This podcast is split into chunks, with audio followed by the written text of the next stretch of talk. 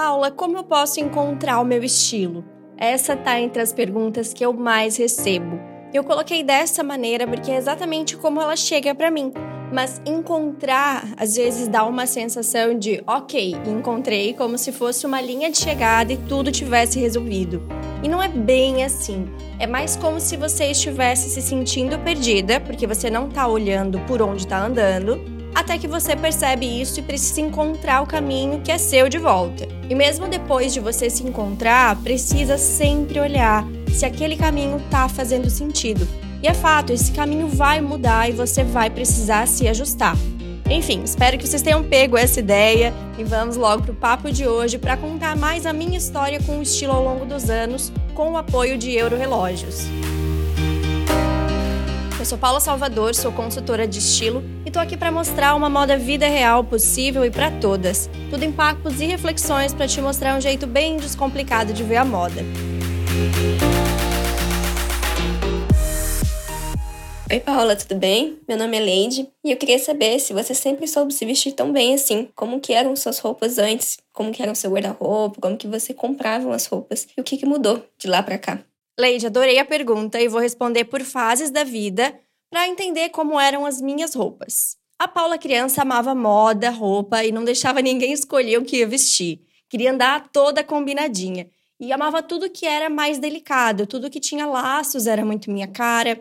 E essa preferência mais delicada seguiu por muito tempo. Eu lembro do meu vestido curto de 15 anos, que tinha um laço, o meu vestido de formatura do colégio também, mas não pensem que era caricato também, tá? Era básico de skinny, camiseta, tênis, enfim, a moda da época também. E esse estilo nós vamos chamar aqui de básico com um toque fofo. Mas vale dizer que eu não era a que sabia de moda, a antenada, era normal, tá? Esse estilo que eu chamei de básico com um toque fofo foi um pouco adaptado na faculdade, ali dos 17 aos 20, o laço começou a aparecer na sapatilha de bico redondo, junto com camisas com transparência, saias um pouco mais justinhas, às vezes com babado, regatinhas básicas de cetim, ou seja, foi adaptado para a fase da vida, mas ainda tudo delicado mesmo, no melhor estilo ali 2010.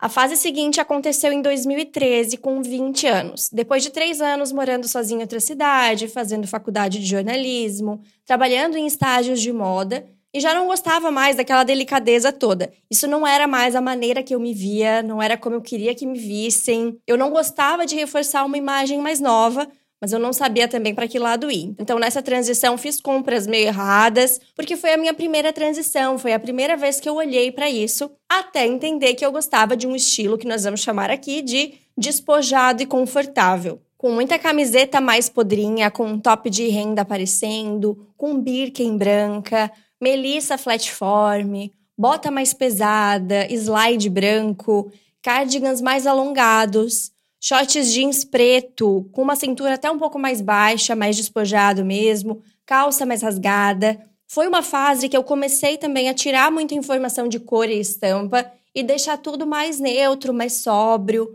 preto, cinza, branco, vinho, azul. Eu percebo que eu queria cores que contrastassem mesmo. E falando em cabelo, teve aí uma fase que eu até pintei as pontinhas do cabelo de rosa. Aí depois saiu, eu tive o cabelo mais curto, acima do pescoço, porque até então tinha sido tudo mais longo. E esse estilo ele foi do final da faculdade, acompanhou trabalho depois de formada também. Eu trabalhava em agências fazendo conteúdos para marcas de moda.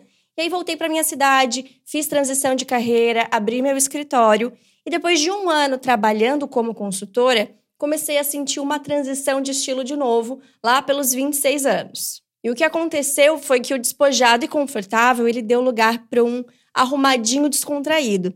Eu comecei a perceber que peças que eram muito despojadas, eu já não me identificava. Comecei a incluir uma calça de alfaiataria verde, a calça de alfaiataria laranja, que vocês também conhecem, mule de bico fino, que antes era impensável me imaginar com bico fino. O tênis branco também ficou mais delicado, o coturno deu espaço para outros tipos de bota menos robustas, e agora com 30 anos eu tenho sentido mais um ajuste. Mas é só um ajuste mesmo, eu não considero uma transição. Parece que o meu nível de descontraído ele diminuiu um pouco, e peças muito soltas já não me representam tanto. Então, por exemplo, eu troquei uma calça que era bem cenoura, bem solta no quadril e amava, por uma que é mais retinha, mais próxima do corpo. Eu sinto que com o arrumadinho é como se eu estivesse me abrindo um pouco mais pro delicado lá de trás do começo da história, mas de um jeito que eu não me sinta muito menina, que eu me sinta até mais madura, mais mulher na maneira que eu uso saia curta, um cropped, uma bota de cobra, uma manga bufante.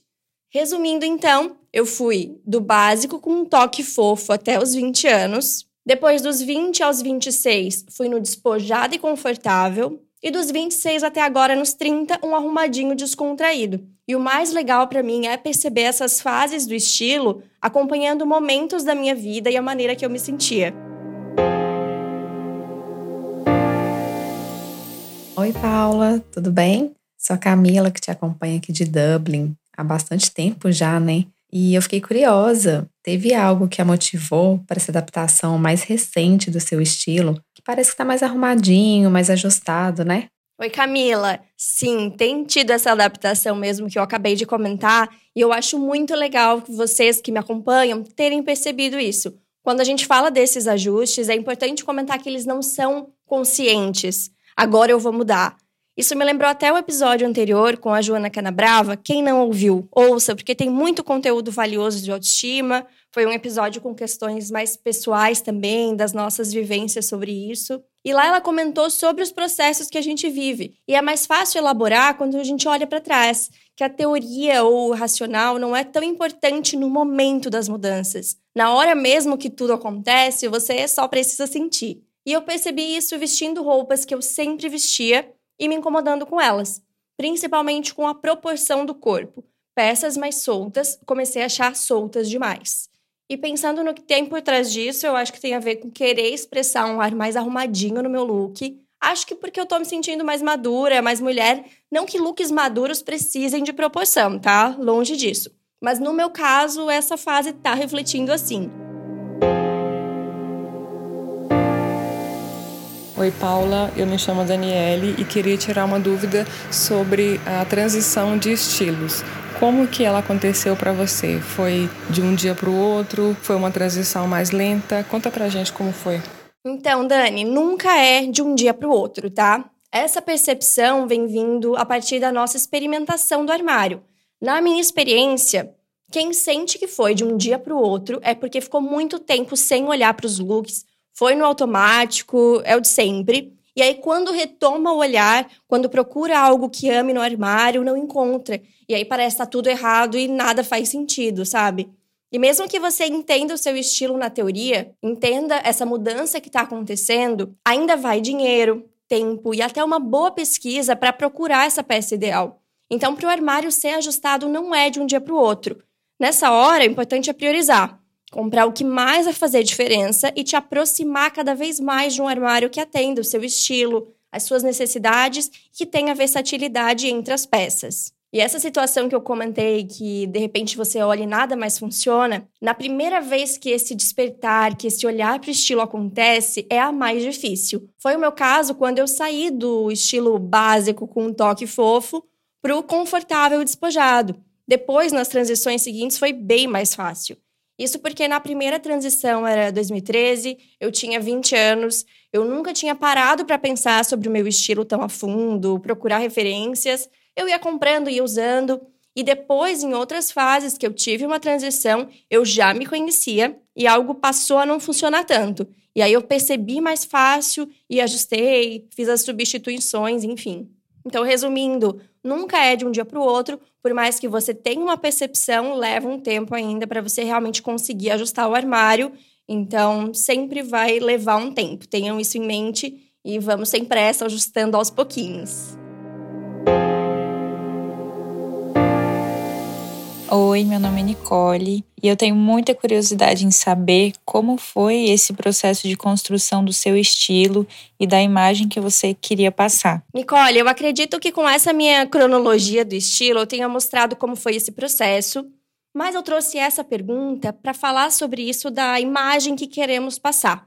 O único momento na minha história que eu foquei na imagem que eu queria passar para os outros, eu me perdi que foi ainda antes dessa primeira transição, quando eu comecei a trabalhar com moda e errei nas compras.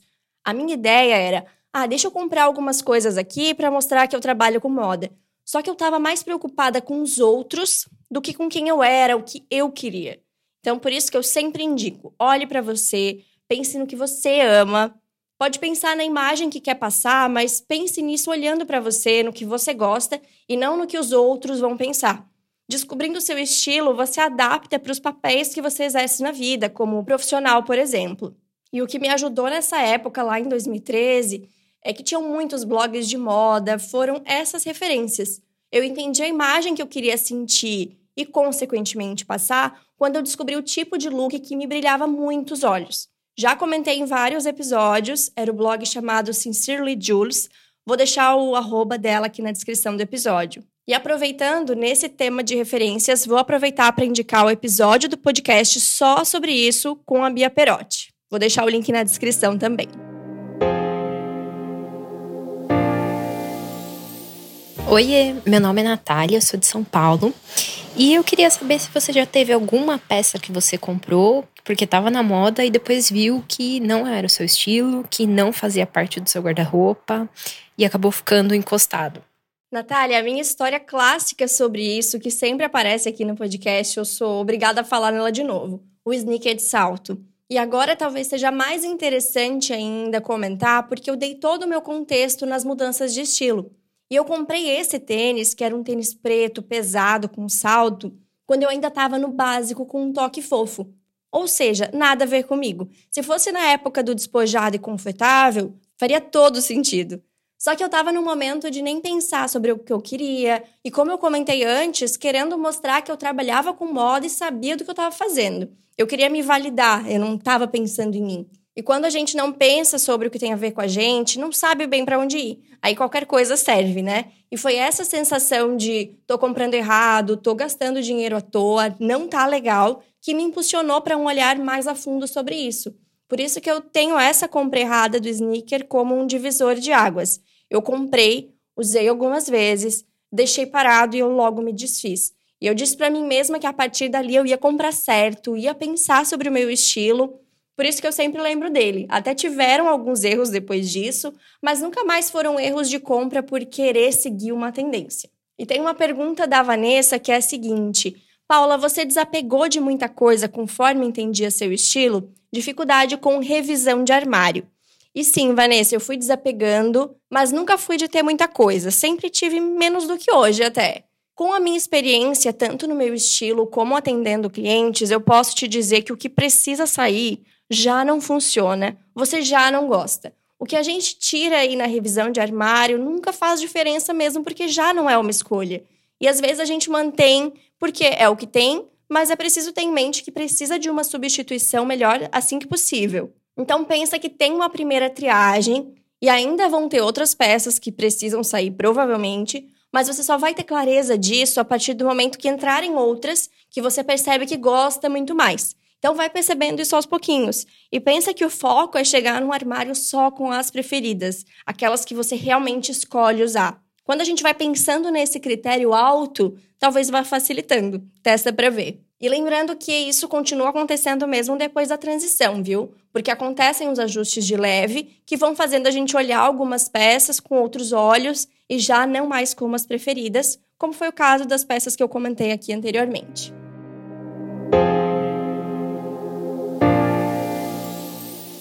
Oi, Paula, meu nome é Richelle, tudo bem? É, eu adoro seu conteúdo e eu queria saber um pouquinho mais de quando você se encontrou é, ao ponto de ter peças que transitam bem para todas as ocasiões do seu dia a dia. Eu tenho muito essa dificuldade de levar as peças para o trabalho, para o ambiente mais informal e vice-versa, e vejo que você faz isso com maestria. Oi, Richelle. O meu armário sempre transitou bem, mas eu acho que facilita eu gostar de um estilo meio termo. Ele não é arrumado demais e nem confortável demais. E facilita também que o meu dia a dia ele não exige nada tão formal. Então foi algo fácil de trazer para o meu armário. Tudo depende das suas necessidades, do seu estilo. O que ajuda é que a maior parte do que você tem de parte de baixo sejam peças que transitam, que não são o extremo do look trabalho, nem o extremo de final de semana. E que você tenha um pouco de cada nas blusas e sapatos para terminar esses looks conforme os locais que você transita. Talvez olhar dessa forma te dê um insight do que você está precisando por aí. É importantíssimo entender que o armário sempre vai estar tá em ajuste, sempre precisa de manutenção. Ninguém fica com a mesma rotina, o mesmo corpo, as mesmas necessidades, o mesmo lugar, o mesmo espaço de armário, então sempre vai mudar. O essencial é que você fique de olho para ir tapando esses buracos que vão aparecendo. Falei muito sobre isso no episódio dos segredos do meu armário funcional e comentei lá que depois da pandemia senti falta de mais peças de sair, porque juntou o ajuste recente de estilo que eu comentei com a volta dessas ocasiões. Então eu fui atrás dessas peças, mas sempre para combinar com o que eu já tinha. Ainda que tenham ajustes, já faz muito tempo que se vestir não é pesado, não é difícil, sabe? De ficar naquela loucura de não tenho roupa para sair. Olá, sou a Aline Moraes, também sou consultora de estilo e gostaria muito de saber como era a Paula antes de conhecer a sua cartela de cores. Oi, Aline. Sabe que pensando agora, eu acho que eu tendi a usar mais cores do inverno do que do outono? A minha cartela é outono suave e eu usava muito vinho, preto, cinza, roxo, azul bique. Às vezes usava também batom roxo, vinho. Acho que enquanto eu descrevo, vocês devem estar pensando, quem é essa, né? E quando eu descobri a cartela, eu não tirei as peças que não eram da cartela por esse motivo. Eu comecei a fazer compras na minha cartela e fui usando as cores harmônicas, fui vendo que elas eram muito melhores do que as outras. E aí as menos harmônicas começaram a não ser as minhas preferidas. Eu ainda uso cores que não são da cartela, mas de um jeito que eu ainda me sinta bem, porque não são cores que estão indo tão longe. Esse episódio me rendeu muitas lembranças e recordações, e hoje, dia desse episódio, é também o dia do meu aniversário de 30 anos, e eu tô até pensando em mostrar essas fases em fotos no Instagram. Vou deixar o link na descrição assim que sair. Moda Descomplicada tem o apoio de Ouro Relógios e é um podcast semanal, com episódios novos em toda quarta-feira. Se você estiver ouvindo pelo Spotify, te convido a deixar um feedback aqui na caixa de perguntas, ou se estiver ouvindo em outras plataformas, pelo Instagram, underline Paula Salvador. Obrigada e até o próximo episódio.